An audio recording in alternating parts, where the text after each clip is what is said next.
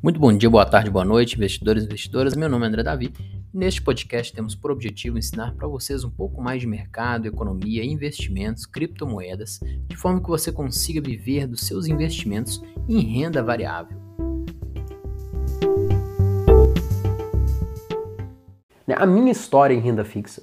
Então eu, quando eu comecei a investir, eu investi meu primeiro investimento foi em renda fixa. Eu tinha por volta dos meus 14 ou 15 anos, né, isso faz mais de 10 anos, onde eu fiz meu primeiro investimento, que foi né, numa LCI do Banco do Brasil. Então, foi uma LCI de um banco, né, onde o, gerente me indicou este investimento. Eu não sabia nada de investimento, apenas comprei aquele investimento, que depois eu fui ver que realmente era uma, uma não foi uma das melhores escolhas que eu fiz, porque este investimento em 5 anos ele me gerou praticamente 200 reais. Né? Então me gerou 20% em 5 anos.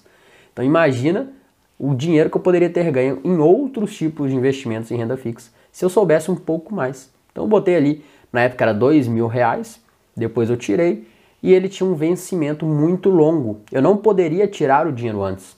Então eu não sabia o que, que eu estava fazendo.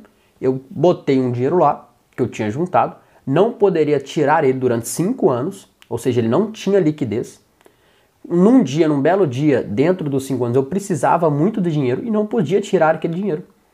Tem, teria que esperar vencer os cinco anos. Então, por uma série de fatores que eu desconhecia, não foi um dos melhores investimentos que eu fiz. Porém, eu comecei a investir. Eu dei o pontapé inicial. É esta a importância. E depois daí, eu fui comprando CDBs, Tesouro Direto, LCIs, LCAs, eu comprei uma diversidade de investimentos em renda fixa Primeiro, para aprender um pouco mais. Segundo, porque as oportunidades eram muito boas na época que eu comprei. Então, sim, eu tinha muita exposição em renda fixa, só que à medida do tempo que eu fui estudando um pouco mais investimentos, eu fui aprendendo mais e eu fui migrando para a renda variável. Então, hoje, o meu patrimônio ali de renda fixa, eu tenho praticamente 5 a 10% apenas em renda fixa. Então, posso ser considerado eu me considero um investidor agressivo, investidor arrojado, que é aquele investidor que tem pouca exposição em renda fixa e muita exposição em renda variável. Porque eu conheço o que eu estou investindo, eu sei dos riscos que eu estou correndo e sim, eu aceito estes riscos e escolhi, optei por investir muito em renda variável. Mas se você é investidor iniciante, não sabe muita coisa dos investimentos, recomendo fortemente a você iniciar por uma renda fixa. Porque, é igual eu falei, vai ter previsibilidade, tem um planejamento melhor, você consegue saber um pouco mais.